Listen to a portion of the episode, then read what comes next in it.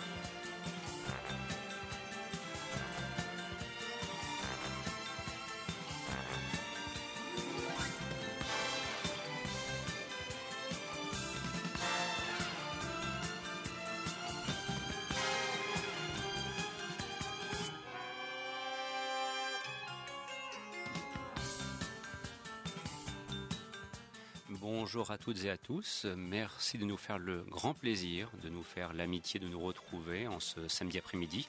C'est le magazine des séries qui est diffusé une fois par mois sur les ondes de Radio Campus Lille, fréquence 106.6. Un programme proposé par le site internet lequotidienducinéma.com. Christophe Dordain au micro. Et je serai accompagné aujourd'hui par Emmanuel Franck et par Christophe Colpart. Nous sommes ensemble jusqu'à 15h pour une émission qui est entièrement dédiée à la sortie en Blu-ray de deux flics à Miami.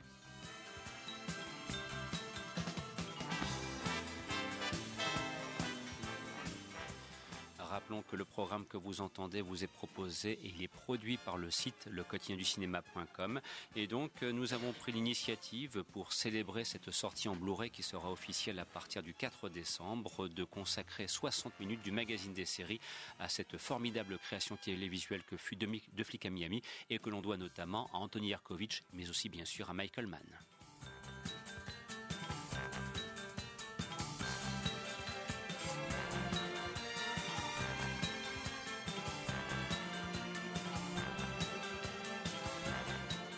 Et de vous proposer tout de suite de nous mettre dans l'ambiance de la série et de nous replonger en 1984 quand pour la première fois on entendait et on découvrait ceci.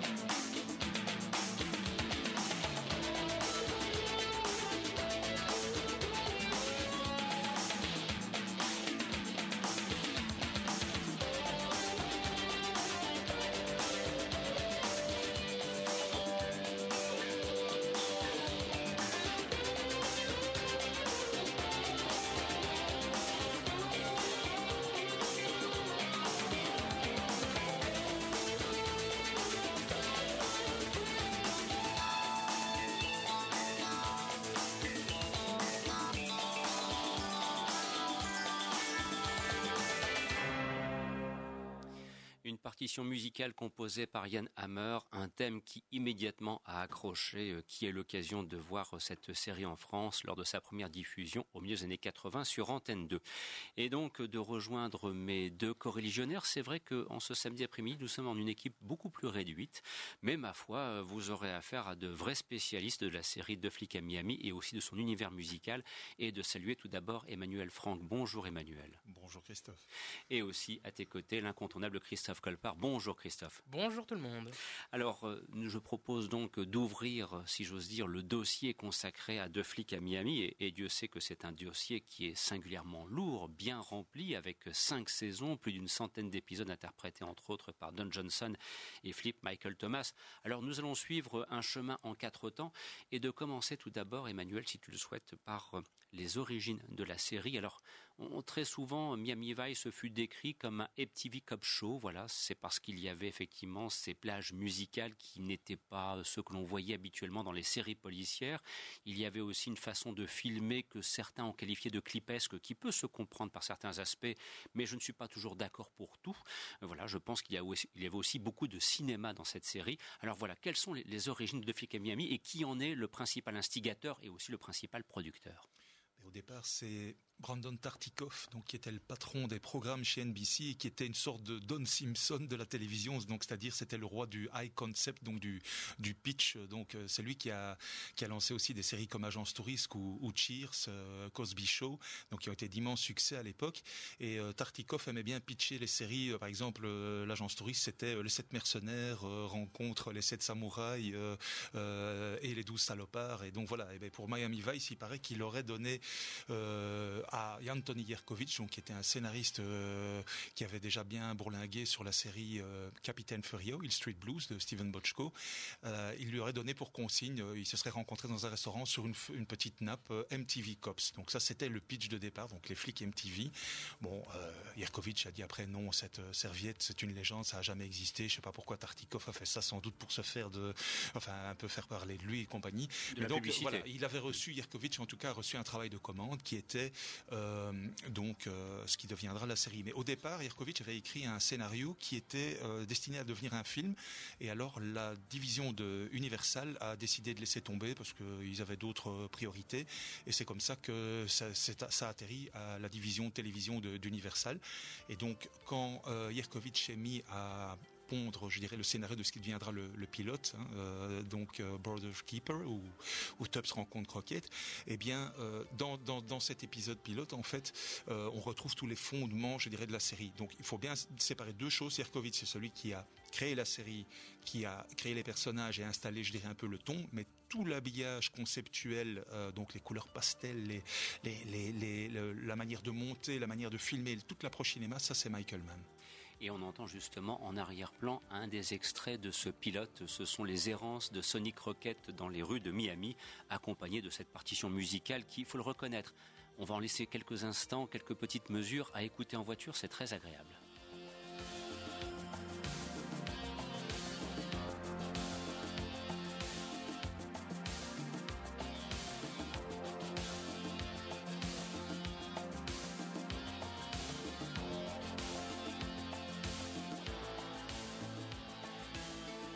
Effectivement, Emmanuel, nous sommes là en plein dans l'univers musical des années 80, bon, qui participe pour beaucoup à l'image de marque de la série de Flic à Miami, mais ne la résumer qu'à cela serait peut-être une erreur d'appréciation. Ça fait partie de sa richesse, mais il y a d'autres richesses qui expliquent pourquoi il faut revoir De Flic à Miami, et si possible d'ailleurs dans les conditions qu'Elephant Film que nous saluons en la personne de Victor Lopez notamment, il y aura d'autres personnes qui seront citées, eh bien parce qu'ils ont fait le travail nécessaire pour qu'on ait enfin une édition en Blu-ray digne de ce nom. On vous en reparlera plusieurs reprises.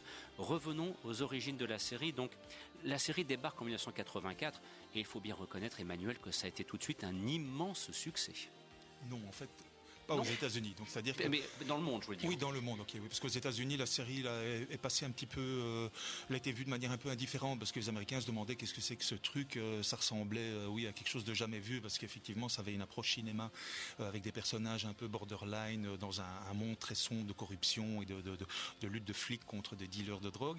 donc la première saison est restée dans, dans le 45e place dans l'indice Nielsen, donc qui est les, les, les 70 séries les plus regardées, plébiscitées par le public américain. Et alors chez nous, elle est arrivée donc en France euh, euh, près de deux ans plus tard. Donc premier épisode diffusé, donc le pilote, c'était le 16 septembre 1984 sur NBC, un dimanche soir aux États-Unis, et chez nous, c'était en octobre 1986. Mmh. Et bizarrement, ils n'ont pas diffusé le pilote. C'était le troisième épisode, pas de panique, euh, où, il, où Crockett et Tubbs sont affaire à des dealers jamaïcains, parce que je pense qu'il y avait des problèmes de droit. Le pilote étant réservé à la location en VHS. Mais là, peut-être l'ami Colpart peut nous préciser, lui qui a bien connu J'allais venir, Christophe, parce que toi qui as œuvré pendant très longtemps du côté de vidéo future, notamment dans les vidéoclubs, entre autres, hein, Pardon. Non, non, non, non, Moi, j'ai travaillé pour, beaucoup pour des vidéoclubs de quartier. Pour les vidéoclubs de quartier, pardon. Euh, mais euh, justement, donc, en ce qui concerne ce, pilote de, Miami Vice, on, a pu le découvrir, mais en fait par le biais de la VHS. Par le biais de la VHS, exactement. Il y a eu exactement, il y a eu trois VHS qui en fait ont été le, le, pilote de, la première saison, et après il y aura l'épisode d'ouverture de la seconde saison, le retour du fils prodigue, et puis le, double épisode de la saison 3, la loi du ring, où Ozito quitte la série. C'est ça. Elles, sont, elles, sont toutes, elles ont toutes été éditées euh, à l'époque par CIC Vidéo. Je les avais louées. Euh, Quel pied moi, bah, moi, je les avais jusqu'à jusqu'à la sortie du DVD, et là j'ai une grande impatience de de pouvoir reprofiter de, cette série en Blu-ray parce que c'est une série vraiment qui a marqué, euh, qui a marqué. Tu disais, c'est vrai qu'il y a beaucoup de c'est vrai qu'il y a une ambiance très noire, mais c'est déjà l'ambiance qui existait chez Michael Mann au travers de son premier film, qui pour moi est un des summums chez Michael Mann, qui est le solitaire avec James Caan et James Bellucci. Je trouve que c'est un film absolument merveilleux, qui est malheureusement trop peu connu, qui passe, qui passe pas suffisamment en télévision. Euh, c'est un film qu'il faut absolument voir parce que c'est un film d'une grandeur absolument merveilleuse pour moi, c'est avec euh, Manhunter, c'est un des, c'est à mettre dans le top 3 de Michael Mann. Il y a, il y a tout l'univers de Mann de mhm. l'époque. c'est, euh, c'est absolument merveilleux. Et puis tu as cette BO signée Tangerine Dream qui est qu'on retrouve d'ailleurs dans la qu'on retrouve dans quelques il y a quelques morceaux de Tangerine Dream dans la BO de Miami Vice mais il y a tellement de il y a tellement de belles choses dans la dans, la BO de Miami Vice que il y a beaucoup de choses à en dire. on, y reviendra tout à l'heure parce que c'est puis moi j'aime beaucoup euh, j'aime beaucoup l'ambiance le, le décor la, la les costumes, tout ça, je trouve que ça a été, ça a, été très influent pour son époque. Hein. C'était très pensé aussi. Alors nous reviendrons bien sûr dans l'acte 3 sur la dimension euh, univers musical, euh, les prestations de Yann Hammer et aussi les, nombreuses chansons qui ont été sollicitées pour illustrer les épisodes au fur et à mesure des cinq saisons. Revenons Emmanuel aux origines. Parce qu'aux origines aussi, si on veut bien s'en rapprocher, il y a un lien qui s'établit avec une autre série policière qui, elle, a marqué les esprits des années 70, qui aurait été un gros succès aux États-Unis tout de suite et en France encore plus, c'est Starsky Hutch. Il y a un pont qui s'établit entre les deux, et, et ce pont d'ailleurs, il est multiple, Emmanuel. Oui, en fait, Michael Mann euh, avait travaillé pour Aaron Spelling comme scénariste. Donc, au départ, il avait démarré à la télévision. Le, rêve de Mann, il s'en est jamais caché. Il accordait plus d'importance au cinéma. Donc, il voulait euh, devenir réalisateur de films dès le début, mais comme il fallait bien commencer quelque part, il a commencé comme scénariste sur euh, la série Police Story de Joseph Wambach, là, qui est un, vrai flic qui avait connu beaucoup de succès avec un best-seller qui est devenu le film que l'on connaît bien, un magnifique film sur la vie des, flics dans les quartiers sordides de Los Angeles du début des années 60 ne dorment pas la nuit. Avec, Stacy Kitsch et euh, George C. Scott, hein, le fameux Patton. Et donc euh, Mann s'est formé là euh, à l'écriture, donc avec déjà un univers assez sombre et violent qui était, qui, qui, parlait de des difficultés des, des, des, flics dans la rue lors des interventions, des bavures policières, des choses comme ça. Enfin, c'était une série très très riche qu'on aimerait bien un jour aussi avoir en version française en DVD, mais rêvons. Et, et alors après, il a travaillé sur Starsky Hutch. Il a signé quatre épisodes, dont un épisode d'une violence et d'une noirceur déjà totale pour dans la première saison qui était La vengeance du Texan, mhm. où une femme se fait violer et euh, son mari qui est un Texan cherche à se venger des deux violeurs. Et c'était euh, d'une d'une noirceur déjà pour l'époque. C'est un épisode de 1975 euh, assez remarquable et on entend encore une petite illustration. J'aime beaucoup, j'aime beaucoup cette partition musicale de Je propose hein, de temps en temps comme mhm. ça des petites ponctuations pour, pour, le plaisir. Et on revient dans quelques instants sur ce que nos deux comédiens de Starsky Hutch ont fait dans la série. Ça c'est l'épisode pas de deux, Tubbs et Valérie.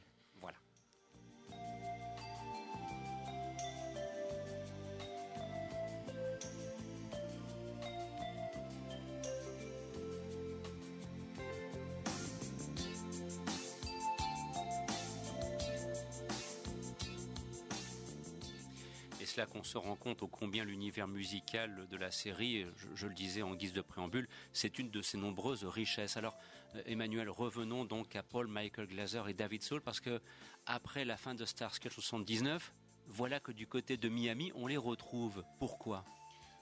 Part parce que c'était devenu des amis avec Michael Mann pendant le tournage de la série et euh, comme euh, tous les fans de Starsky Hutch le savent et pour ceux qui l'ignoraient, ben, on leur annonce, c'est que Paul Michael Glaser, donc Starsky et David Saul Hutch, parce qu'on les confond parfois en disant mm. c'est qui le blond, le brun, euh, eh bien ils ont mis en scène pas mal d'épisodes de Starsky Hutch et donc ont été engagés par Mann comme metteur en scène. Donc Paul Michael Glaser a réalisé deux épisodes de la première saison et le double épisode d'ouverture de la saison 2 qui est le retour du fils prodigue qui se passe à New York.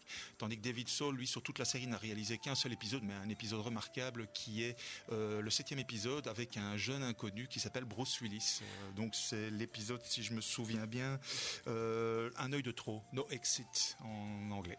Alors à ce sujet, et on pourra conclure avec cela pour cette première partie, car le, temps, temps passe déjà très vite consacré aux origines de la série sur les guest stars, parce que le moins qu'on puisse dire, c'est qu'il y a quand même mais un casting de fou, notamment dans les deux premières saisons. Alors, quels sont les, les, ah, excuse-moi Emmanuel, pardon. Ah quels sont les, les, les, les Je exemples qu'on allait en parler plus tard. Quels sont les, les, quelques exemples déjà qu'on pourrait citer? Est-ce que tu parles à l'instant de Bruce Willis? C'est pour ça que je rebondis là-dessus. ben, on a, euh, soyons chauvins, hein, on est en France, donc euh, on a Ariel Dombal dans la saison 2. Et puis alors on a aussi euh, toute une pléiade de, de vedettes rock. je pense à Ted Nugent, à Phil Collins, à, à Glenn Frey, qui a d'ailleurs fait la chanson qui est, sur laquelle Michael Mann a construit tout un épisode, donc qui est le 15e épisode de la saison 1. Il n'y a pas de sommétier, Smug, Smug Blues en anglais. Et euh, voilà, on a aussi des, vedettes de, films euh, de la Black Exploitation dans les années 70, comme Pam Grier qui joue la fameuse Valérie Gordon, euh, qui reviendra dans la saison 2 et également dans la saison 5, Le Grand Amour perdu de Tubbs. Et voilà. Et justement, tu citais Glenn Frey. eh ben, je propose d'en écouter quelques instants. On retrouve Christophe juste après.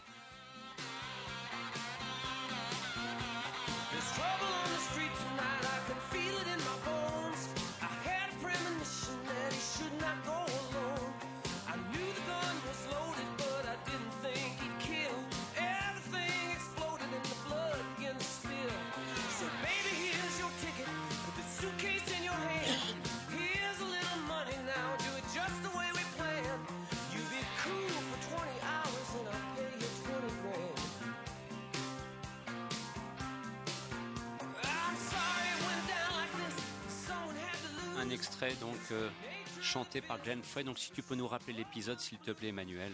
Donc c'est le 15e épisode de la saison 1, donc qui s'intitule en français, j'ai un titre un peu euh, rigolo, euh, il n'y a pas de saut-métier. Euh, ça fait un peu penser à un film de Max Pécasse, mais bon. Eh bien, figure-toi que si tu regardes bien certains titres français de Starsky Hutch, je pense qu'il y a un épisode aussi qui, qui est intitulé de cette façon. La traduction parfois des titres anglais vers le français à l'époque des 70-80, il y aurait vraiment de quoi remettre les choses à plat, remettre l'église au centre du village. Les traductions étaient parfois complètement fantaisistes. Oui, alors il faut encore souligner Glenn Frey non seulement joue dans l'épisode, mais il a également euh, écrit une des très très belles chansons qui ouvre la saison 2, c'est You Belong to the City, dans la, quand Croquette marche dans les rues euh, noires de New York le, soir. Et alors après, on l'a, on l'a vu dans un rôle euh, excellent dans Un flic dans la mafia, qui était une autre série sublime sur le, les flics en infiltration dans le milieu criminel. Alors dans quelques instants, nous passerons à l'acte 2 et nous nous focaliserons sur Don Johnson et il y aura d'ailleurs aussi un lien avec sa voix française que nous établirons. Christophe, tu voulais dire un petit mot par rapport à ce que l'on entendait maintenant et aussi sur la série en général. Oui, et puis euh, je voulais aussi euh, parler de, la des, des, prémices de la distribution des rôles parce qu'au départ, euh, ben, pour jouer le rôle de Sonny Crockett, il y a euh, ils avaient pensé à Nick Nolte et à Jeff Bridges, et tout compte fait, c'est euh, Don Johnson qui, héritera du rôle pour des raisons. imposé par Yerkovitch, hein, parce que Michael Mann voulait Larry Wilcox, le, blond un peu fadasse de, Chips, là, qui est oh, un rédacteur. C'est hein. ça, et c'est là, ça aurait été, là, je pense que ça aurait, ça aurait sérieusement cloché. Mais bon, quand on s'imagine que Nick Nolte mhm. ou Jeff Bridges devaient faire croquette et que pendant un bout de temps, on avait pensé à Denzel Washington pour faire le rôle de Tubbs, et on l'a et, et on l'a donné à Richard, Philippe Michael Thomas. Philippe Michael Thomas, qui a quand même fait pas mal de, rôles dans, beaucoup de films de la Black Exploitation. Et d'ailleurs, on retrouve un petit peu cette patte Black Exploitation au travers de la série, même si elle est un peu plus mhm. moderne, un peu moins 70s, elle est beaucoup plus, euh, elle est beaucoup plus actualisée mhm. dans, le début, dans, dans, le début des années 80. Mais euh, Philippe Michael Thomas, c'est quelqu'un qui a fait. Euh, énormément de, de second rôle dans, des séries de Serge Anderson, Wonder Woman. Puis dans beaucoup de films de la Black Exploitation, et c'est un acteur qui a une, très très belle intensité de jeu. Oui, mais il faut savoir aussi que, pour préciser ce que tu dis par rapport à Jeff Bridges et euh, euh, Nick Nolte, c'est que à l'époque, ben oui, il y avait une grosse différence entre la télévision et le cinéma, et donc des vedettes établies de cinéma n'allaient pas entre guillemets se corrompre dans une série télé. Euh, c'était plutôt le chemin inverse qu'on cherchait à faire. Et alors j'ai lu récemment que Denzel Washington, lui, en fait, s'était dégagé du rôle parce que dès, le départ, il avait un plan de carrière très bien pensé, et il voulait pas d'un rôle trop emblématique qui allait lui coller à la peau, tu vois, genre Tom Selleck dans Magnum ou euh, du Coveney dans X-Files. Il voulait, il voulait plutôt être un peu. Donc c'est pour ça qu'il a joué dans Sin Till Swear, la série médicale, où euh, là il, il, a un rôle un peu oublié comme clownet dans l'urgence. Ça lui a permis après de passer au cinéma. Puis Denzel Washington avait commencé avec au cinéma avec avec Norman Jewison sur Soldier Story. même s'il n'avait pas un rôle très important dans le casting, c'était voilà, c'était il avait vraiment déjà cette idée de de, oui, il voulait percer au, au grand de personnage noir euh, très. Euh, on nous arrête voilà. on est intarissable. Vas-y Christophe. Vous l'aurez compris en écoutant le magazine des séries en ce samedi après-midi sur Radio Campus Lille que vous avez affaire à des spécialistes. Alors justement, continuons acte 2 maintenant et on va se focaliser sur Don Johnson et on va prendre le biais de sa voix française. Je m'appelle Sonny et je voudrais trouver une fille qui a un solide sens de l'humour et la grande classe. J'aime les voitures de sport et j'aime bien le cinéma. Et euh, j'aime faire la fête et sortir tard le soir. En fait, je crois qu'on peut dire que moi, ce que j'aime dans la vie, c'est la fête. Mais quand je rentre chez moi le soir, j'aime bien être avec une fille à laquelle je tiens. C'est important pour moi. Oh tiens, ça me rappelle. Je vis sur un bateau, j'ai même une photo sur moi. Il est chouette ce bateau. Et ça, c'est mon petit copain crocodile, Elvis. Mais il ne faut pas avoir peur de lui, il peut être très affectueux une fois qu'on le connaît bien. Et qu'il vous connaît bien. Alors, c'est donc la voix. Euh, on, va, en parler bien sûr du comédien qui l'a doublé parce qu'il n'y a pas que Don Johnson. Hein, on se bien. Il y a Bruce Willis et ainsi de suite. Alors, tout d'abord, Don Johnson, enfin, grâce à Deux flics à Miami, il atteint la notoriété, il atteint la popularité internationale qu'il n'avait pas réussi à trouver c'était un point, de vue, un point qu'il partageait avec d'ailleurs Tom Selleck tout au long des années 70. Oui, ils ont, ils ont galéré l'un comme l'autre pendant près d'une quinzaine d'années avant de percer. Johnson traînait déjà dans les studios depuis 1968, donc 1968-1984. Alors il, a, il avait joué dans, quelques films qui avaient euh, marqué euh, le public, comme Apocalypse 2024, où il était avec un chien qui parle. Bon, ça peut faire sourire aujourd'hui, un film de 75 réalisé par euh, L.Q. Jones, une grande figure des séries western, le Virginien hein, notamment, un acteur, un acteur d'ailleurs très attachant. Et alors on se souvient lui aussi, c'est assez un peu rigolo quand on le voit aujourd'hui, parce qu'il a il n'a pas un un physique d'homme, c'est vraiment un, ado euh, dans euh, la série Kung Fu avec David Carradine euh, où il jouait un jeune indien, Nashibo, qui, voyait en Kwai Chan Kane son espèce de d'esprit protecteur. Mais bon, il a été de galère en galère. il avait été casté pour la série K2000 et finalement c'est David Hasselhoff qui a eu le rôle, de même que pour Galactica, il devait au départ jouer le rôle de Starbuck, donc rôle qui après a été recasté pour Dirk Benedict, le futur futé d'agence touriste. Donc il a galéré, galéré tout le temps euh, rejeté des auditions. D'ailleurs, souvent après les, mêmes auditions, il se retrouvait avec son copain Tom Selleck, qui lui avait été casté pour jouer Apollo dans Galactica, puis qui s'est aussi fait jeter au profit de, Richard Hatch. Et euh, Don et Tom allaient boire une bière euh, après s'être fait rejeter des castings. Et puis bon, après leurs chemins se sont séparés. Non, ils n'ont jamais tourné ensemble, parce que moi j'aimerais bien voir Don Johnson aujourd'hui dans un épisode de Blue Blood, ça pourrait se faire, pourquoi pas. Mais voilà. Alors, Don Johnson donc atteint enfin le Saint Graal, un petit peu d'ailleurs comme Tom Selleck l'obtient aussi à sa façon grâce à Magnum, euh, sensiblement à la même époque, même si pour Magnum ça a commencé euh, un, peu plus de deux ans auparavant. Et il faut bien reconnaître que Deux flics à Miami va devenir entre guillemets sa série. Oui, c'est-à-dire que la première saison, ce qui était très chouette, c'était un peu comme Hill Street Blues, euh, Capitaine Furio. Donc on parlait d'Irkovitch tout à l'heure, je pense que c'était voulu.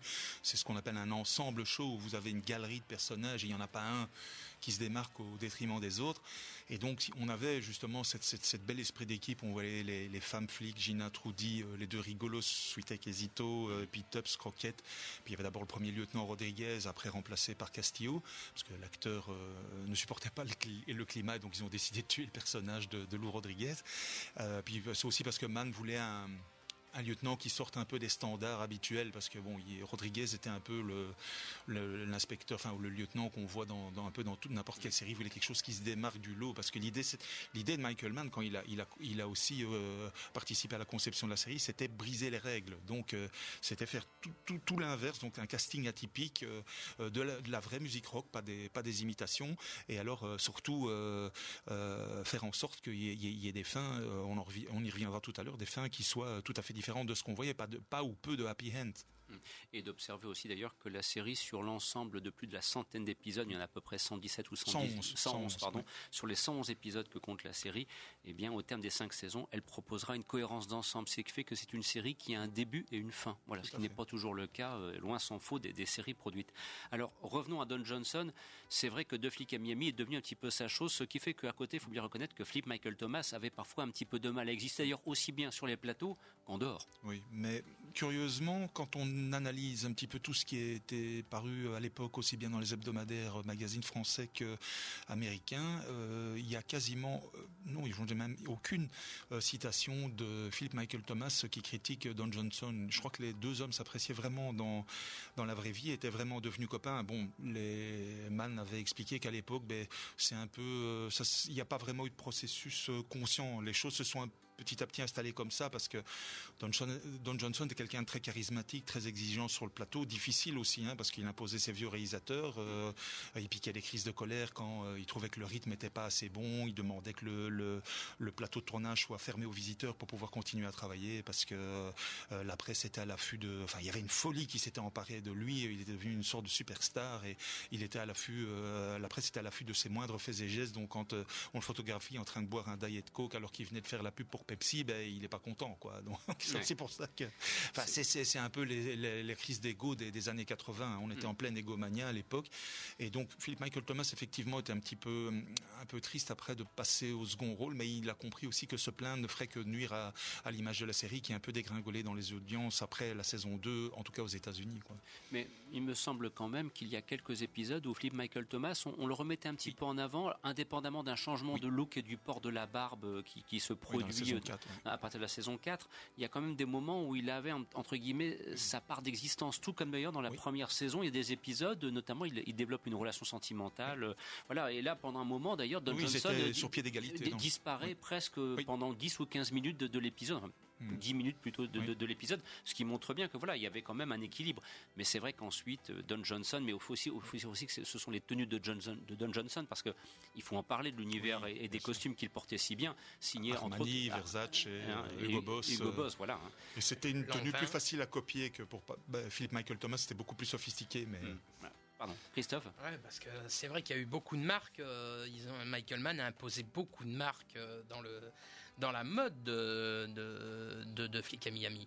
Euh, beaucoup des lunettes sont Ray-Ban, il y a du euh, Rolex, hein. Rolex, mmh. il y a eu Ferrari, a, même si c'était une fausse. Oui, voilà, première, il y a, ouais, voilà. au point de vue des voitures aussi, mais au point de vue des vêtements, l'an 20, vers, comme tu l'as dit, Versace, Armani, Hugo Boss ça a été, euh, ça a été, euh, voilà, c'était, euh, c'était un, c'était vraiment presque un catalogue de la mode, de la mode de l'époque. Il y avait hein. d'ailleurs une particularité, c'est que la costumière qui était engagée par Michael Mann allait à Milan, Paris et Londres. oui, d'abord Jodie Tillen et puis Bambi Brixton allaient au défilé de mode de Paris, Londres et Milan. Et en ça, fait, ouais. les flics portaient la mode qui n'était pas encore sortie dans le commerce, donc presque un mois, un an avant. Quoi. Voilà. C'était une sorte de promotion déjà de, de product, Moi, product placement, je crois moi, je me souviens qu'à l'époque, euh, ça, ça, a une, c'est une série qui a eu une grosse influence sur la mode. Tout hein. à fait je vous cache pas que le, moi, euh... le, le, le t-shirt turquoise avec la, le veston au-dessus, c'était du jamais vu. Hein. Ah bah moi, moi, la, 87, euh, mon entrée en collège, j'étais ouais. habillé comme Don Johnson. Hein. oui, c'était le, catalogue 3 suisse, hein, tu m'en avais Dieu parlé. Merci, Dieu merci, il n'y a plus de photos qui existent. Ouais, C'est ça qui est bien dommage, d'ailleurs. oui, bah tant mieux. Revenons, revenons à Don Johnson, Emmanuel. Moi, ce qui m'a aussi frappé, euh, mais d'ailleurs, euh, Philip Michael Thomas fait ça très bien, c'est qu'il y a aussi un investissement. Nous sommes dans une série policière, il y a forcément des séquences d'action qui sont d'ailleurs très très bien filmé. Hein. Le travail des cascadeurs euh, coordonné par Paul Knuckles oui. est vraiment remarquable. Les séquences de fusillade en remonteraient à bien plus bien d'un film euh, que l'on oui. peut tourner. Je veux dire, elles sont d'une brutalité et d'une efficacité remarquable. Et euh, on sent aussi que Don Johnson s'est investi pour donner, tout comme Phil Michael Thomas, une crédibilité à l'ensemble de, de, de, de, ses, de ses interventions, de son interprétation Et j'ajouterais aussi le cas particulier, parce qu'on parle beaucoup de John Johnson, de Edward James Olmos, le capitaine Castillo. Enfin, c'est, c'est, Ah il, oui, y a un épi- extraordinaire. il y a un épisode qui lui est entièrement dédié, où, où- où des, où des racines Oui. de son passé euh, remontent à la surface de ce qu'il a pu faire avant dans des services secrets. Enfin voilà, et là on Le découvre d'ailleurs un, un Castillo presque karatéka, je veux dire en Oui, plus. oui, absolument.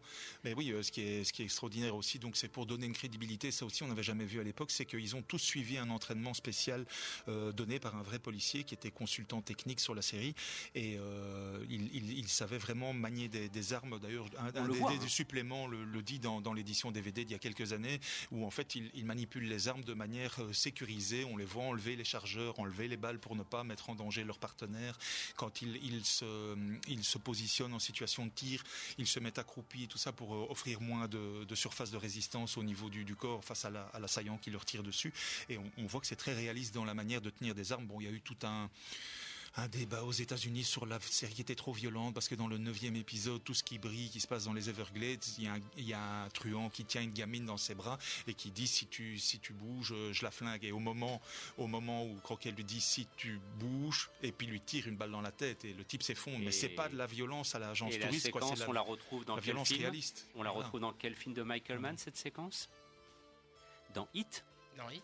Elle est là. Parce que Ça ça, aussi, il y a, des, il y a des, des cohérences entre l'univers du Miami Vice, l'univers du Michael Mann dans ses films. Bien. Et bien sûr, c'est une séquence classique que la prise d'otage. Mais telle qu'elle est faite, vous pouvez la regarder, la comparer. Il y a beaucoup de points communs qui semblent indiquer que Michael Mann, entre guillemets, s'en est souvenu, puisque c'était pendant la Oui, première oui. saison où il était très impliqué, ce qui fut moins le cas pour les autres. Christophe parlait tout à l'heure du solitaire. On retrouve d'ailleurs deux, deux grands acteurs, enfin un qui était un vrai voleur dans la vie, euh, qui sont euh, Willie Nelson, le chanteur de country, qui joue dans Le Vieux, saison 3, mais également John Santucci, qui était un vrai perceur de coffre-fort, qui avait con- conseillé James Caan sur le tournage et qui joue euh, l'homme de main de Denis Farina dans l'épisode Lombard. C'est un petit gros comme ça, un peu sointant. Et puis de toute façon, que ça soit dans les seconds rôles de, de Miami Vice, t'as des grands noms. Oui. Hein, t'as John Deal, t'as, sûr. t'as- comme New tu l'as dit, euh, il y a, 1997, il y a, et joué, il y a Denis Talbot, avait, Talbot joué dans Rambo, là c'est celui ça, qui se il y a- ramasse les, Il y a les, énormément de gens, il y a, y a pas de grire, tout ça. Ouais. Mais même au point de vue, euh, même au point de vue du doublage, la série Oui. doublée en français, je peux pas, euh, je Ouais. peux pas. Moi, je,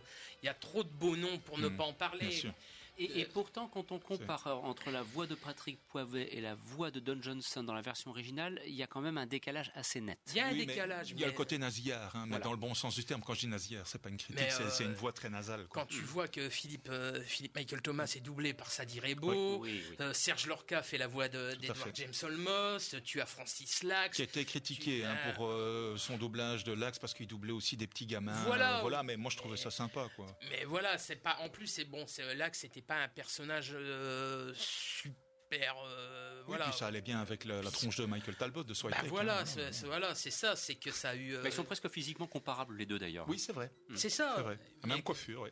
Et quand tu vois quand même, sinon, euh, Sadi Rebo, qui était, euh, était incroyable. Moi, c'était un acteur que j'aime beaucoup. Oui, qui était blanc d'ailleurs. Il doublait souvent ça, des noirs. c'est ça, c'est que- marrant. et j'en avais parlé hier, je La pense, série la dernière Poule, fois hein, que j'ai vu Christophe, je disais quand tu penses que Georges Aminel a doublé des blancs comme Grégory Peck alors que c'était un acteur français, Mhm. père américain noir, Mhm. et Sadi Rebo a passé presque sa carrière de doubleur à doubler des acteurs noirs alors que c'était un, français né, en, né, euh, né à Casablanca. C'est- Le les Ouais, mais c'est pas euh, comme euh, Medondo qui double Apollo voilà, dans les voilà, mais qui est c'est noir. ça, quoi. voilà, mais là, euh, Sadi Rebo avait ce, ce, ce- talent non, c'est de, un- de savoir Il y, faire a, des, il y a eu des- critiques sur le doublage de Flic à Miami, mais moi je trouve qu'elles sont totalement Ah, injustes parce que c'est un doublage d'excellente qualité, Très comme euh, injuste. Starsky et Hutch. très injuste parce que c'est un doublage qui est, qui est vraiment encore d'une belle facture. Alors profitons justement, puisqu'il est 14h passé de 30 minutes, dans le cadre de cette édition, spéciale du magazine des séries consacrée à la sortie en Blu-ray de Miami Vice, la série avec Don Johnson et Philip Michael Thomas chez Elephant Film. Profitons de l'occasion justement pour euh, nous intéresser un petit peu au DVD, au Blu-ray en lui-même, s'il te plaît. Après, nous pourrons aborder l'univers musical de la, de, de- la série. Euh, un, un petit mot donc euh, à la fois sur l'édition même, parce qu'il y a vraiment des spécificités. Alors, il y a eu quelques discussions discussion sur Facebook sur faut-il oui ou non éditer Deux flics à Miami en Blu-ray? Est-ce que c'est une opération qui est commercialement euh, viable? Est-ce que c'est légitime? Nous nous répondons oui parce qu'il y a plusieurs critères qu'il faut mettre sur la table. Et nous, on jouera surtout tout de suite, on gagne pas un euro parce qu'il va y avoir des DVD Blu-ray qui vont être vendus. Hein. qu'on soit bien d'accord là-dessus. On a eu grand plaisir, euh, notamment toi, de, participer à l'élaboration des bonus parce que nous aimons la série, mais euh, aussi parce que nous sommes convaincus de, la qualité du travail, notamment à propos des épisodes. Il faut le dire, ils sont pas censurés. d'une part, euh, donc c'est-à-dire que dans les DVD européens, c'est des versions censurées, tandis que les Blu-ray vont proposer des versions intégrales. Donc on ne sait pas encore exactement quelles seront les scènes supplémentaires. Et alors il faut aussi quand même préciser que c'est une série à l'époque qui avait fait sensation parce qu'elle a été tournée en stéréo, alors qu'il y avait très très peu de téléviseurs américains et de diffuseurs qui étaient équipés pour pouvoir diffuser en stéréo. Et donc euh, Michael Mann a téléphoné à NBC, est-ce qu'on peut la tourner la diffuser en stéréo? Ah ouais, ok, ben on la diffuse en stéréo quoi. Donc ici en fait la série était diffusée, tournée en 1.33 et elle sera proposée en Blu-ray dans le format respecté, donc c'est-à-dire en encodé en 1900, enfin 1920 x 1080p. Donc en fait on parle pas de 4 tiers et de 16.9 en Blu-ray parce qu'on a vu quelques âneries circuler sur Facebook à ce sujet-là. Voilà, oui. Et donc ils n'ont pas du tout zoomé dans l'image hein, pour coller au téléviseur d'aujourd'hui. Donc vous aurez sans doute une image coupée sur le côté, mais une image de qualité. Il n'y a qu'à voir, même si les standards de, de, de, filmage, tu m'en parlais hors émission, de l'incroyable Hulk, étaient moindres que ceux de Miami Vice qui avait une approche cinéma, la, qualité est quand même excellente au niveau des contours, du rendu des couleurs. on voit vraiment que c'est un, un master haute définition. Et donc en fait, la série avait déjà été diffusée en Blu-ray aux États-Unis et en Angleterre il y a, il y a 2-3 ans. Elle a été restaurée en haute définition par Universal. Et ce qu'Elephant a fait, il a, ils ont pu corriger les petits défauts de ces éditions, donc comme les versions 5.1 qui étaient défectueuses pour proposer la stéréo d'origine. Donc ici, on n'aura pas ces, ces problèmes-là. Donc faut, faut quand même. Et alors, il faut quand même aussi quelque chose que soulignait Alain Carazé dans son livre Les Nouveaux Feuilletonistes et qui est très important, c'est qu'à l'époque de la diffusion des épisodes sur Antenne 2, ils étaient diffusés en 16 mm, alors que c'est du 35 mm. Donc on perdait énormément, tant en qualité d'image qu'en rendu des couleurs. Donc ici, on va vraiment pouvoir voir la série comme elle a été pensée et conçue par Michael Mann alors, à propos des bonus, parce qu'on on citait le, nom de, de Carazé à l'instant, et légitimement, il est associé au bonus. On citait le nom de Victor Lopez, qui a été entre guillemets le chef de projet, mais il n'est pas le seul. D'autres personnes aussi, dont toi, ont, participé également au, bonus. C'est une équipe très large, parce que vous allez avoir un guide des épisodes, mais alors ultra complet, ben, et pour cause, tu as bossé dessus. Donc, euh. Oui, mais on signe aussi euh, euh, Justin Quedi et Fabien Moreau, à qui je, je remets un grand bonjour, qui ont fait des excellents articles dans le cadre donc, de ce livret de 192 pages qui va accompagner donc il y aura deux sorties. Donc il y aura une, sortie en édition limitée, 800 exemplaires euh, à la Fnac, comme pour l'incroyable Hulk. Euh, là c'était un petit peu plus, mais le, coffret, ça sera 149,99 à partir du 4 décembre. Édition limitée, 800 exemplaires à la Fnac avec le livret de 192 pages. Et alors après ils sortiront un coffret comme ils ont fait maintenant avec l'incroyable Hulk, sans le livret, où vous aurez juste les, saisons pour euh, un petit peu moins de 100 euros, ce qui est quand même à 25 euros. Je veux pas faire du, du, allez, du marchand de tapis, mais 25 euros pour une saison de cette qualité-là faut, faut arrêter de, de, vouloir acheter du caviar au prix du caca. Mais tu le sais bien comment ça se passe, Emmanuel. Nous sommes dans un pays où on aime tellement télécharger librement et gratuitement et ainsi de suite. Donc on n'ose plus faire des efforts financiers, mais je suis désolé, la, la, qualité, euh, ça a un prix. Christophe. Bah, de toute façon, regarde, quand, le, quand ils ont été édités en DVD chez Universal il y a de ça quelques années, les coffrets étaient quand même à 30, 30 euh, ou 32, voire même 35 euros. Et Universal avait fait quand même une sacrée boulette avec la saison 4, puisqu'il y a eu une grosse erreur de pressage. La plupart des coffrets, tu te retrouvais avec deux fois le DVD 5, il te manquait le DVD 4, donc il te manquait trois ou quatre épisodes mhm. sur la saison 4. Quand c'était pas des épisodes comme dans le cas de Polygram édition il y a une dizaine d'années, qui étaient euh, carrément des partie d'épisodes dans les saisons 4 et 5 qui étaient manquants. Donc tu vois, ça, ça durait 32 minutes au lieu de 46. Tu dis, ah ben merde, j'ai loupé un euh, chapitre. ça, c'était les éditions Polygram qui avaient été faites pour, euh, pour les ventes en librairie. Oui, il y a aussi quelqu'un dans les bonus que je voudrais euh, saluer si jamais il nous écoute. C'est un monsieur que j'aime beaucoup, c'est Axel Cadieux, qui est journaliste à Sofilm, Arte et compagnie, qui propose plusieurs modules vidéo. Donc ça, ça sera au cœur de Miami Vice, où il va parler un peu de l'approche de Michael Mann, comme il l'avait déjà très bien fait sur les Blu-ray de Manhunter, qui sont sortis il n'y a pas tellement longtemps. Il y aura aussi Abel Ferrara dans l'univers de Miami Vice, parce qu'il y a quand même des grands réalisateurs. Hein. Lui, il y, a, il y, a, aussi Rob Cohen, qui est plus un, un, réalisateur de, de films d'action. MTV Cop Show, la musique de Miami Vice par Christophe Jeudin et Olivier Desbrosses. La Miami Vibe au cœur de la série La Griffe. La musique mythique, la série des années 80 nos jours, des bandes annonces. Et alors aussi, comme je le disais, version originale stéréo inédite en France sur les saisons 2 à 5. Donc c'est quand même... Euh, franchement, pour le prix, enfin bon, je vais arrêter sinon on va m'accuser de, de, faire du mercantilisme. Non, non, non. Et je crois pas qu'on peut accuser Éléphant aussi, je voudrais dire ça, d'intention mercantile, parce que c'est vraiment des passionnés qui font un excellent boulot, et sans eux, on n'aurait rien en France. Donc c'est ce que je, n'arrête pas de répéter à ceux qui râlent. S'ils n'étaient pas là, toute une série de séries, si je peux me permettre cette petite phrase, n'existerait pas. On ne les aurait pas. Alors mettez-vous ça dans le crâne de votre tout avant de râler sur Facebook. Les prix, c'est pas exagéré. ça aussi. Hein, et pas uniquement de, de séries, Christophe, aussi au niveau des films.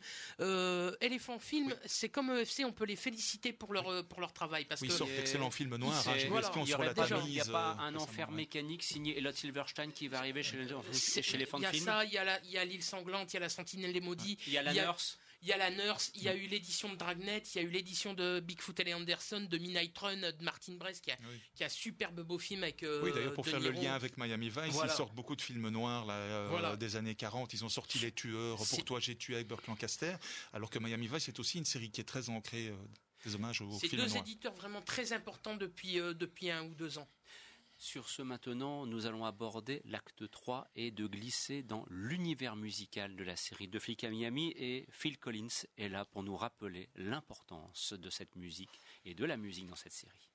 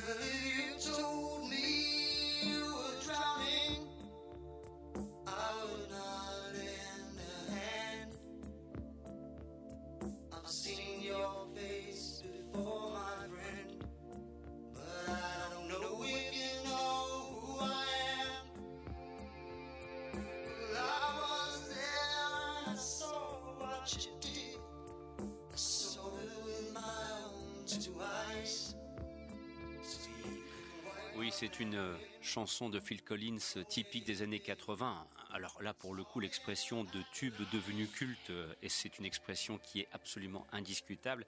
Et c'est l'un des nombreux extraits de ce que l'on peut entendre. Je, crois même me souvenir que même U2 a été convoqué au hasard d'un épisode. Enfin voilà. Et donc là, bah, allons-y justement. Pardon, c'est dans quel épisode? Le dernier épisode de la première saison, Lombard, avec Denis Farina. Extraordinaire. voilà. Alors justement, euh, Christophe, là, de se rapprocher euh, de notre saint connaisseur, expert S années 80 musique, parce que là, c'est ton territoire, il faut bien le reconnaître. Voilà, tu t'es, l'espace d'un instant, il nous le disait hors antenne, retrouvé dans ses années lycée, lorsqu'il était quasiment habillé tel Don Johnson dans l'épisode qu'il avait vu le soir, et sur son Walkman, il écoutait Phil Collins. Alors, l'univers musical de Miami, c'est extraordinaire, c'est d'une richesse. C'est d'une richesse énorme, euh, énorme, même s'il n'y a pas de, tu retrouves pas dans le, dans la BO de, dans la BO de Miami Vice des gros blockbusters, on va dire musicaux que sont Duran Duran, George Michael, tout ça. Springsteen non plus, euh, Springsteen, pas, hein, tu l'entends pas, mais euh, il a, il a eu cette, ils ont eu cette idée magnifique d'imposer des, des musiciens euh, dedans. Il y a Phil Collins, tu retrouves du Aerosmith, tu retrouves du. Tu surtout, c'était les, les, BO originales, c'était pas des, des chansons chantées par des imitateurs. donc c'était pas. C'était une série très chère. C'était pas des covers, donc c'est comme les droits, voilà. Miami Vice, c'est un petit peu l'ancêtre de Colquez. c'est une série qui a coûté très cher en droits d'auteur musicaux parce que Russ Ballard, on le disait, Glenn Frey, Pat Benatar, George Benson, euh, Black, Black Ururu, il y a eu Bon Jovi qui a fait aussi, je pense, une apparition dans la série. Non. Non. Bon. C'était dans West Wing, à la Maison Blanche. Voilà, c'est ça. Euh, James Brown, Kate Bush, alors, ce que je voulais peut-être dire, c'est que Frédéric Lyle, qui est le coordinateur de la musique sur la série Producteur Associé, il expliquait que la notoriété d'une œuvre musicale ne lui donnait pas d'office une place dans la série. Il dit une chanson qui se trouve dans le top 10 ou pas n'est pas ce qui influence quelles chansons passeront dans Miami Vice. La chanson doit coller à la scène pour réussir à passer dans la série. Voilà, c'est ça, c'est que tu retrouves pas forcément ce qui était mhm. numéro 1 sur les FM de l'époque, mais tu trouves des morceaux qui collent excessivement bien. Et celui-là en est une belle euh, preuve. Euh. On en parlait aux antennes aussi. Euh, we do, we do What We Told de Peter Gabriel dans l'épisode Pardonnez-nous nos offenses au croquette face à un criminel où il ne sait pas s'il est coupable ou pas coupable. C'est extraordinaire, quoi, cet épisode. Et pourtant, c'est pas des morceaux qui étaient, qui étaient, mhm. dans le, qui étaient entre la première et la dixième place des charts à l'époque. Mais c'est des morceaux qui collent une, énormément bien à leur époque, qui collent énormément bien aux épisodes. Et tu retrouves aussi toute l'influence de de cette musicalité mm. euh, à la fois euh, euh, synthé mais aussi rock qui, est très cher à, Michael Mann parce que Mann dès son premier film dès Solitaire mm. il a imposé qui? Il a, il a imposé Tangerine Dream comme, comme, comme musicien d'ailleurs il y a des morceaux d'eux puis t'as du Phil Collins t'as du as du Arthur Conley t'as du Cure t'as du Billy Idol du Bob Marley du Billy Ocean et il n'hésitait pas à débourser d'ailleurs euh, près de 5000 dollars par épisode pour payer les droits d'auteur. Hein, voilà, quoi. Hmm. Alors justement, euh, à propos de cet univers musical, euh, il est vrai aussi que ça a peut-être permis de comprendre pourquoi certains ont résumé de manière un petit peu trop abrupte à mon goût cette série en disant bah voilà c'est une série vidéoclip entre guillemets qu'il y ait eu parfois des séquences musicales où la mise en scène s'adaptait au rythme de la musique. Il y avait une espèce comme ça d'interaction très intelligente qui se faisait d'accord, mais en aucun cas il faut euh, se dire pour qui souhaiterait maintenant, je m'adresse à qui souhaiterait découvrir De Flic à Miami aujourd'hui qui ne l'a pas vu ou qui n'en a vu que quelques diffusions parcellaires, euh, par exemple sur la 5 euh, dans les années fin 80 début 90, ou même pour les même pour les générations plus jeunes qui ne connaissent pas la série, attention, ne vous arrêtez pas à cela, vous risqueriez de manquer quelque chose, hein, Emmanuel. Oui, ben, surtout que Michael Mann c'est pas un sentimental, donc lui c'est pas les grands blabla et j'explique pourquoi je me sens pas bien. Enfin, il y a épisodes, euh, la séquence de la station essence dans l'épisode Evan où euh, Crockett explique à Tubbs pourquoi euh, il était triste par rapport à son collègue Evan parce qu'il y a eu une histoire d'homosexualité en dessous. C'était c'est un épisode extrêmement touchant et qui, est un des moments de grâce véritablement magiques de, la série. Mais ce qui est, important surtout, c'est que pas besoin pas besoin de, mots et de grandes embrassades. C'est vraiment ce qui se passe ici maintenant à l'instant. C'est une, série d'émotions, de ressentis, de sensations. Mmh, tout à fait. Alors, sur ce, je vous propose de laisser encore un petit peu cet univers musical nous inspirer, nous pénétrer et nous arriverons dans la dernière ligne droite pour essayer de nous intéresser cette fois à l'évolution de la série et voir de quelle façon elle se terminera euh, plus ou moins bien en fonction notamment des saisons 4 et 5.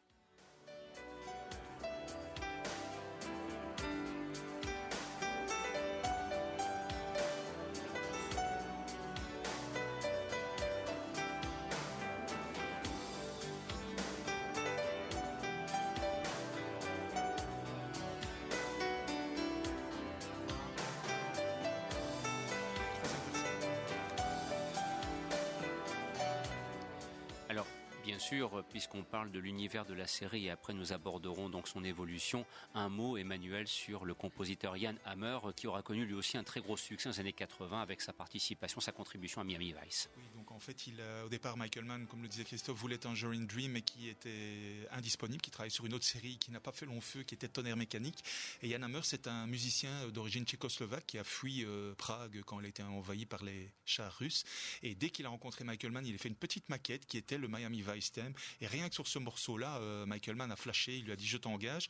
Et euh, ce qui est extraordinaire, c'est qu'on peut vraiment dire que Yann Hammer, c'est le troisième personnage de la série après Crockett et Tubbs, parce que c'est vraiment lui qui apporte l'âme de la série. Il a fait de ces mélodies, mais vraiment extraordinaires, euh, entêtantes, que ça soit le Crockett Steam, avec des petites notes toutes simples comme ça, mais même quand on les réécoute aujourd'hui, c'est d'une modernité. Il avait, il travaillait tout seul chez lui dans son studio dans le nord de New York, très très loin de Miami, et il avait cette faculté d'être un homme orchestre à lui tout seul, et par épisode, il livrait 20 minutes de musique originale, hein, donc ça faisait comme si c'était c'était des allez des 33 tours, on disait quasiment à lui tout seul chaque chaque chaque semaine. Et ce qui est extraordinaire aussi, c'est que depuis 1959 avec le fameux Peter Gunn theme de Henry Mancini, le Miami Vice Team est devenu en 1985 à l'entame de la saison 2 numéro 1 au hit parade des 45 tours, comme on disait à l'époque, pendant 11 semaines d'affilée. Et après, il a été rejoint par l'album 33 tours qui était euh, Miami Vice, The Original Soundtrack. Voilà donc euh, le petit mot que l'on voulait ajouter à propos de, Yann Hammer. Euh, Christophe, une petite minute et après on aborde l'évolution de la série, s'il te plaît. surtout, Yann Hammer, c'est la première fois qu'il travaille pour la télévision quand il fait euh, Miami Vice. Hein, par la suite, il le fera. Il fera des télé, il fera la musique d'un téléfilm avec Robert Conrad, Charlie Anna, mais il fera Vanishing aussi, Son aussi dans les années 90. Hein, Vanishing Son, la série Justice. il fera aussi K2000. Euh, voilà, mais euh, après, euh, il a, une très belle, il a une très belle carrière de compositeur au cinéma. Une amie qui vous veut du bien, Dark Angel, la prise de Beverly Hills avec Ken Wall, ah bah on le retrouve de signé G Fury. Hmm. C'est quelqu'un qui a, c'est quelqu'un qui a, qui a, fait beaucoup de très belles BO et souvent, comme tu le disais, c'est, il fait ça seul chez, chez lui dans son studio. C'est un tour de force. C'est, hein. c'est le mec s'isole et te pond des BO absolument pour les, pour les années 80. Oui, il avait un euh, synthétiseur et alors une sorte de, de, de, banque de sons euh, et il mixait tous les sons ensemble et il trouvait, il trouvait euh, toujours l'émotion juste pour l'épisode. C'est bah, extraordinaire. dans le clip qui avait été tourné du thème de Miami Vice, tu le vois chez lui avec tout son attirail. Tu te dis, le mec est un.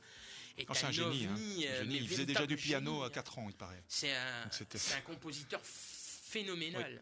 entièrement d'accord. Alors, nous terminons maintenant dans cette dernière ligne droite, les dix dernières minutes qui nous restent.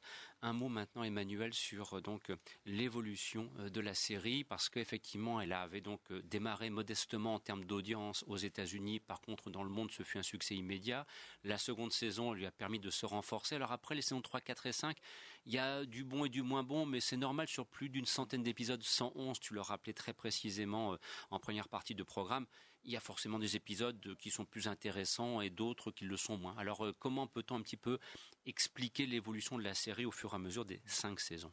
Je dirais peut-être le plus grand drame euh, qui s'est passé, c'est que Michael Mann en fait a un peu quitté le navire. Donc il, il avait délégué le pouvoir à d'autres euh, producteurs parce que d'une part il a travaillé sur le film Manhunter et d'autre part sur la série Crime Story, donc les Incorruptibles de Chicago. Donc la, série a un peu souffert de cette vision qu'avait Michael Mann parce que quand on voit la première saison sur laquelle il a travaillé. Elle est extrêmement bien pensée, bien maîtrisée. Sur la saison 2, il est parti travailler sur Manhunter. Il a délégué à des gens qui étaient tout à fait euh, capables, mais euh, il, gardait toujours un peu un œil en, coulisses. Euh, c'est lui qui décidait le choix des costumes, des couleurs et compagnie. Mais à partir de la saison 3, il, a, comme il a travaillé sur les Incorruptibles de Chicago, il a délégué à Dick Wolf, le, fameux futur producteur scénariste, un très bon d'ailleurs de la franchise New York, hein, donc unité spéciale, section criminelle et compagnie, Chicago maintenant, Fire et compagnie. Euh, mais euh, on n'a pas retrouvé euh, cette, ce côté, je dirais peut-être un peu surréaliste qu'il y avait dans, parce que c'est une série tout à fait irréaliste, hein, dans le sens que il n'y a pas des flics, les vrais flics. J'ai lu des articles aussi là-dessus, ne, ne s'habillaient pas comme ça en infiltration, ils conduisaient pas des Ferrari. C'était les vrais, les vrais flics de la Vice Squad, donc la brigade des mœurs, ne s'habillaient pas comme ça. Et donc Dick Wolf a fait des épisodes plus structurés parce qu'à partir de la saison 2, il y a eu énormément de mauvaises critiques de la presse américaine disant c'est du style euh, mais pas de substance. Hein, donc c'est voilà euh, un bel habillage et tout ça, mais il n'y a pas de fond. Moi je trouve c'est pas vrai parce que on peut trouver Don Johnson arrogant, mais derrière il y a quand même une profonde humanité. Même chose pour Philip Michael Thomas, il est aussi extrêmement attachant.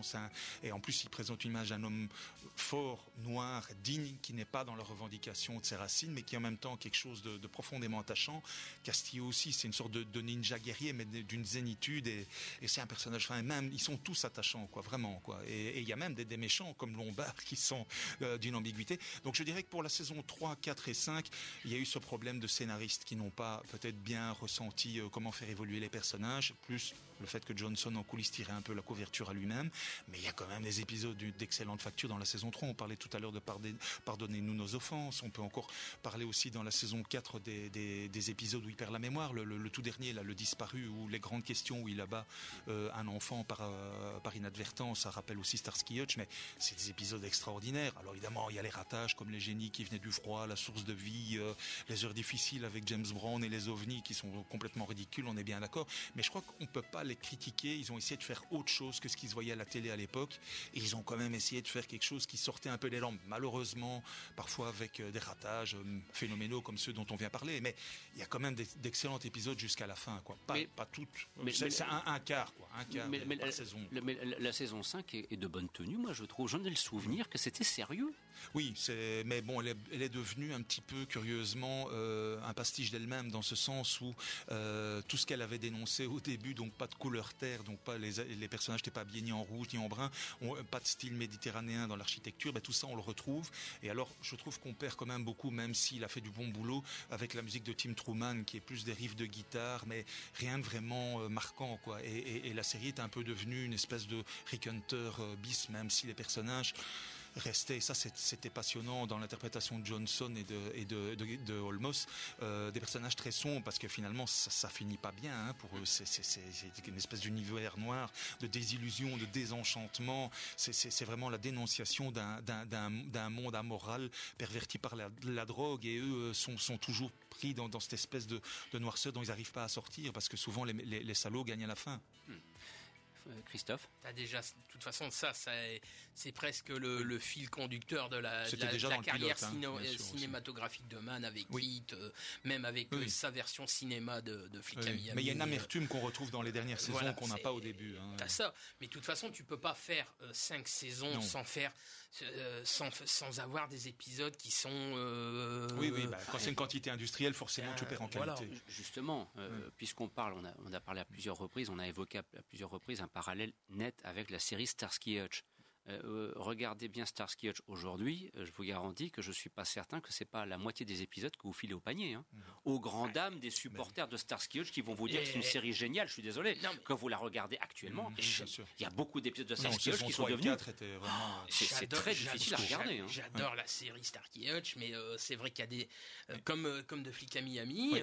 les meilleurs sont ceux qui sont en fait ancrés dans un contexte urbain, dans des rues sales, avec où ils rencontrent des macros et des des, trucs comme ça. Starsky Hutch qui danse ou qui chante, il faut l'avoir vu. Hein, voilà, c'est ça. Hein. Mais de Flic à Miami, c'est pareil. Tu peux pas faire 5 saisons, faire 111 épisodes et avoir euh, et avoir euh, le trois quarts de. Bien, Forcément, tu vas trouver des épisodes qui sont en dessous, qui mhm. sont qui sont peut-être euh, qui sont peut-être trop collés dans dans leur époque et qui et qui de nos jours peuvent paraître peut-être un peu dépassés, un peu ridicules. Mais mais chaque série a ce genre de d'épisodes. Bah oui, puis ce qu'il y avait aussi, j'ai lu récemment une interview d'Olmos qui disait que ce qui était vraiment exaspérant, c'est que les scénariste avait une bonne intention de départ, mais au cours du processus de création, une fois que c'était tourné, monté, que tu avais le produit fini, ça ressemblait plus du tout à l'intention de base. Parce que, voilà, quand tu as plein de personnes qui interviennent, ben forcément, ça dénature le, projet, euh, le matériau d'origine. Un petit mot maintenant pour conclure, puisque c'est la fin de cette émission, donc sur le, le Blu-ray qui va arriver, donc de rappeler la date, c'est à partir du 4 décembre. Nous avons la chance, nous, de, puisque nous y avons été un petit peu associés, d'avoir pu profiter euh, des matériaux visuels pour revoir la série dans de bonnes conditions. Mais voilà, donc c'est pour ça qu'on vous on souhaitait vous proposer cette émission ce samedi après-midi avec quelques jours d'avance, mais enfin, je pense que là, il y a un très beau cadeau de Noël qui se profile à l'horizon pour qui le souhaite, hein, Emmanuel. Oui, tout à fait. Donc, euh, moi, je, je serais euh, le, papa qui a aimé ça, je le ferai découvrir à mon gamin. Hein. Donc c'est vraiment une très très belle série euh, qui mérite d'être revue. juste un petit mot, Don Johnson pour conclure, qu'est-il devenu après? Il a essayé une carrière cinéma. Malheureusement, les films euh, dans lesquels il a joué n'ont pas marché. Pourtant, il y avait deux, deux films d'excellente facture. et. Oui, mais avant ça, il y a quand même deux films d'excellente facture. C'était Dead Bang, qui était un excellent euh, thriller policier de John Frankenheimer, où il lutte, euh, quoi, un flic, euh, c'est l'histoire vraie d'un vrai flic, Jerry Beck, qui lutte contre des néo-nazis. Et alors, il y a également eu Hotspot de Denis Hopper, qui était, voilà, on pourrait même citer aussi L'avocat du diable, Sidney Lumet, qui était pas. Malheureusement, malheureusement, ce sont des films qui n'ont pas marché. Il est retombé dans ses excès d'alcool et de drogue, et alors il est revenu par la petite porte via Nash Bridges, une série euh, policière sympatoche. Euh, voilà, où il joue. Cette saison, il me semble. Euh, six saisons, 120 épisodes, un peu plus que Miami, produite par Carlton Hughes. Il nous en avait parlé quand on l'avait rencontré au Festival Sérimania à Lille, qui s'est arrêté, donc c'était 1996 à 2001. Et depuis lors, il fait des apparitions dans pas mal de séries télé, mais il, aimerait bien revenir dans le, reboot en préparation de, de Miami Vice. Christophe On va faire une, blague, une grosse blague à deux francs, mais encore heureux que dans les années 80, euh, Don Johnson, son personnage s'appelait Croquette, parce qu'aujourd'hui, euh, il aurait quoi, appelé quoi Nugget, et Nugget pour un poulet, euh, c'est peut-être tout. Mais, à l'époque, comme il, il, était connu pour ses nombreuses conquêtes féminines, la presse américaine le surnommait Don Johansson. Don Johansson. Ce qui en dit long. Et voilà qui conclut cette émission avec cette petite note d'humour bienvenue de la part de l'ami Christophe.